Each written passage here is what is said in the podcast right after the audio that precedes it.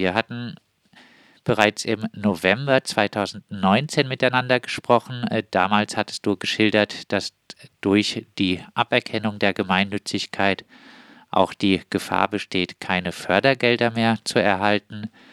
Wie hat sich nun gut zwei Jahre später die Entscheidung des Finanzamtes bei euch finanziell ausgewirkt? Also was tatsächlich jetzt eingetreten ist, ist, dass wir die Landesmittel nicht mehr bekommen. Also wir haben ja quasi eine Förderung einmal von der Stadt Ludwigsburg und einmal daran gebunden Landesmittelförderung als soziokulturelles Zentrum. Die haben wir jetzt nicht mehr gekriegt. Insgesamt sind es jetzt vier Jahre. Das heißt, über die vier Jahre insgesamt knapp über 12.000 Euro. Ähm, was uns erhalten geblieben ist zum Glück, ist der Zuschuss von der Stadt weil die Stadt eben gesagt hat, sie möchten uns nicht das Geld entziehen und damit unsere, unser Fortbestand gefährden, wenn noch gar nicht entschieden ist endgültig vom Finanzamt. Wo wir aber auf jeden Fall jetzt vor allem mit der Corona-Pandemie große Probleme haben und das ist auch ein gutes Beispiel, das zeigt, wo die Gemeinnützigkeit eigentlich total notwendig ist, ist der Zugang zu eben an die Gemeinnützigkeit gebundenen Fördermitteln. Und das trifft eben auf ganz, ganz viele Corona-Hilfen zu. Wir haben zu ganz, ganz vielen ähm, Fördergeldern überhaupt keinen Zugriff gehabt und haben jetzt erst quasi zwei Jahre nach Pandemiebeginn die Zusage über eine Förderung über die Neustadt Kultur das Programm bekommen. Also können quasi jetzt erst zwei Jahre nach Anfang der Pandemie unsere Räumlichkeiten mit Infektionsschutzmaßnahmen ausstatten, wo andere irgendwie schon letztes Jahr ganz viel machen konnten. Also wir haben jetzt quasi zwei Jahre Vorträge und Workshops von zu Hause privat gestreamt das ist so der größte Teil, wo man merkt, dass eben der Zugang zu größeren Geldern fehlt. Oder auch beim Mut gegen Rechts Festival, wo man eben aufgrund der fehlenden Gemeinnützigkeit jetzt auf Kooperation angewiesen ist, wo dann die KooperationspartnerInnen von uns Förderanträge für uns stellen müssen. Natürlich sind Kooperationen mega toll und wir machen es mega gern, aber wir würden die Zeit natürlich gern für andere Sachen nutzen, als irgendwie Bürokratie und Anträge klären die ganze Zeit. Das ist so der größte Teil, wo jetzt eben Gelder gefehlt haben, beziehungsweise wir an Gelder grundsätzlich nicht rangekommen sind. Heißt, das Ganze hatte durchaus auch äh, Auswirkungen auf eure Arbeit. Genau, das hat eben, weil wir oft nicht wissen, wie viel Geld wir dann zur Verfügung haben, ganz, ganz arg Auswirkungen auf unsere Arbeit.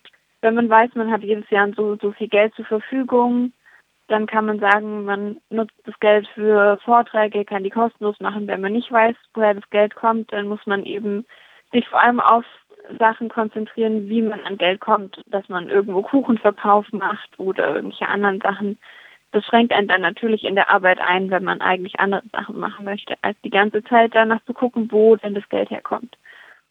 Du hast es äh, bereits gesagt, es gab äh, Kooperationen. Äh, vielleicht noch ein paar mehr Worte dazu. Welche Unterstützung habt ihr denn erhalten von anderen seit dem Entzug der Gemeinnützigkeit? Wir haben unglaublich viel Solidarität von Mitgliedern erhalten und von Menschen, die das Demos besuchen, immer wieder herkommen. Es sind einzelne Menschen gewesen, die gesagt haben, hey, ich kenne eine Kabarettistin, ich kann da was organisieren, die hat bei uns dann für umsonst gespielt und so haben wir Gelder gesammelt. Aber auch quasi, wahrscheinlich kennt man das im Freiburger Raum nicht, eher hier so lokale Kneipen, Gaststätten oder auch Kultureinrichtungen, die gesagt haben, dass gar nicht sein kann, was mit uns passiert, die Solidaritätsaktionen gemacht haben. Also es war ganz viel Zuspruch und eben auch finanzielle Unterstützung zum Teil und jetzt natürlich die Unterstützung von Camp Act, die quasi unsere politische Arbeit nochmal mit 20.000 Euro fördern auf die nächsten vier Jahre, wo quasi auch der Rechtsstreit jetzt erste, die erste Instanz damit bezahlt wird, das ist natürlich auch ein ganz, ganz großer Punkt, wo wir nochmal mehr Geld zur Verfügung haben, unsere Arbeit fortzusetzen. Ihr habt ja bereits im November 2019 Einspruch beim Finanzamt gegen den Entzug der Gemeinnützigkeit eingeleitet. Was sagt das äh, Finanzamt denn nun zu diesem Einspruch? Ja, das ist tatsächlich nicht so ganz klar, was das Finanzamt dazu sagt. Die haben quasi die letzten zwei Jahre damit verbracht, alle paar Monate mal eine Rückfrage zu stellen. Alle Schreiben vom Finanzamt sind quasi veröffentlicht, die können sich alle anschauen, die das möchten. Da haben Menschen Zeit damit verbracht, uns 16 Seiten zusammen zu kopieren von irgendwelchen Veranstaltungen, von irgendwelchen Gruppen, das uns geschickt und wir sollen dazu Stellung beziehen. Also uns ist nicht klar, wie das Finanzamt da gerade steht. Sie entscheiden nicht. Also sie haben jetzt mehrmals quasi versprochen, seit September wirklich telefonisch versprochen, dass sie bis zu einem bestimmten Zeitpunkt eine Entscheidung treffen und bis heute ist natürlich aber immer noch nichts passiert und es wird in der Behörde quasi so die Verantwortung hin und her geschoben, auch die Verantwortung zum Ministerium geschoben. Natürlich alles immer nur in telefonischen Gesprächen.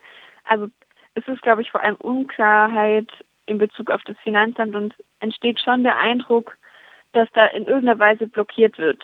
Also dass jemand entweder die Entscheidung nicht treffen will, weil man es nicht gut findet, oder vielleicht ist es ihnen auch irgendwie zu heikel. Das ist alles nicht so durchsichtig, wo da der eigentliche Knackpunkt ist. Bei der beim Entzug äh, der Gemeinnützigkeit vertrat das äh, Finanzamt die Auffassung, ihr würdet euch äh, politisch betätigen. Es gehe um euch um die Durchsetzung der eigenen politischen Auffassung. Ihr würdet also politische Zwecke verfolgen. Angeführt äh, wurde, dass bei einzelnen Veranstaltungen des Vereins Personen mitgewirkt haben, die dem libertären Bündnis Ludwigsburg, der FAU Stuttgart, der Föderation deutschsprachiger Anarchistinnen und der VVN BDA Baden-Württemberg angehören.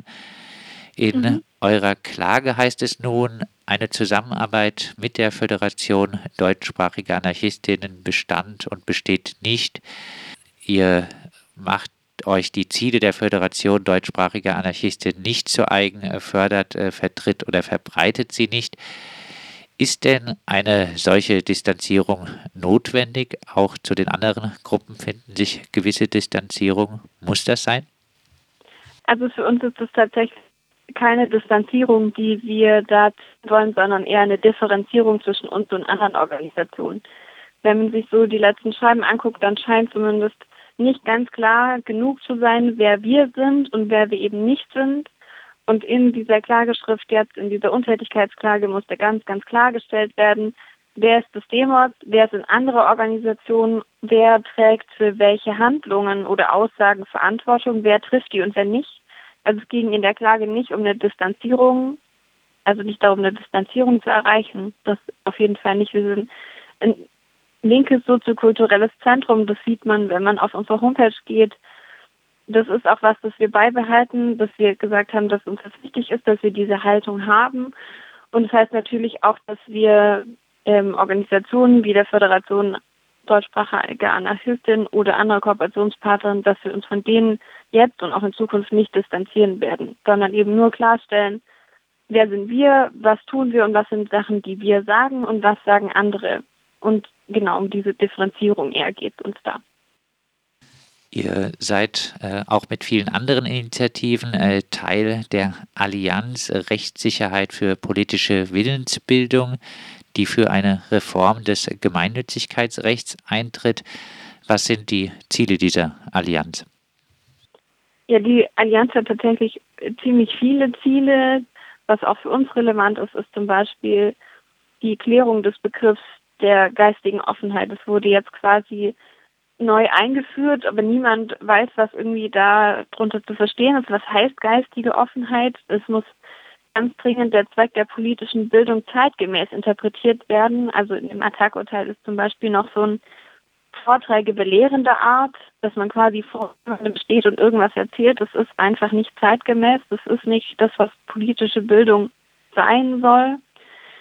Und es muss nochmal quasi in irgendeiner Form klargestellt werden, dass politische Mittel auch verwendet, also auch umgesetzt werden können.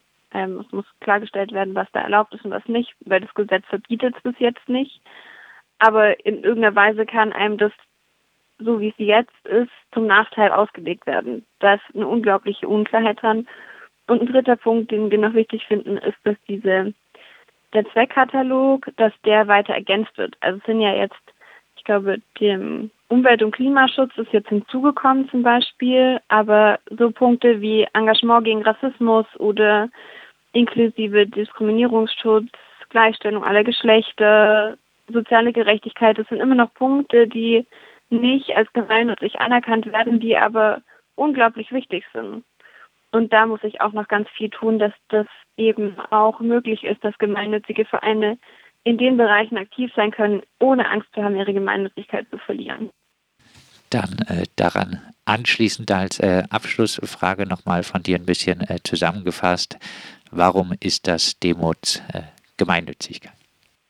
Weil wir uns nicht eigennützig dafür einsetzen, dass die Welt für alle Menschen besser wird, dass Menschen Zugang haben zu Gesellschaft teilhaben können, Gesellschaft gestalten können, kritisch hinterfragen können. Und wir leisten einen ganz, ganz großen Teil dazu, dass Menschen in die Gesellschaft finden, aber dass die Gesellschaft sich auch zukünftig weiterentwickeln kann, weil man eben hinterfragt, diskutiert und auch, ich würde sagen, auch einen schönen Ort zum Austausch hat, wo man sich wohlfühlen kann, wo auch gute Laune einfach da ist. Das seit 40 Jahren bestehende soziokulturelle Zentrum, Demokratisches Zentrum Ludwigsburg, Verein für politische und kulturelle Bildung, DEMOTS, hatte Ende Oktober 2019 die Gemeinnützigkeit aberkannt bekommen. Das örtliche Finanzamt orientierte sich dabei offenbar an der Aberkennung der Gemeinnützigkeit von Attac und Campact. Das Finanzamt kritisierte unter anderem den Ausschluss von rechtsextremen Menschen von Veranstaltungen und äh, unterstellte politische Positionierungen.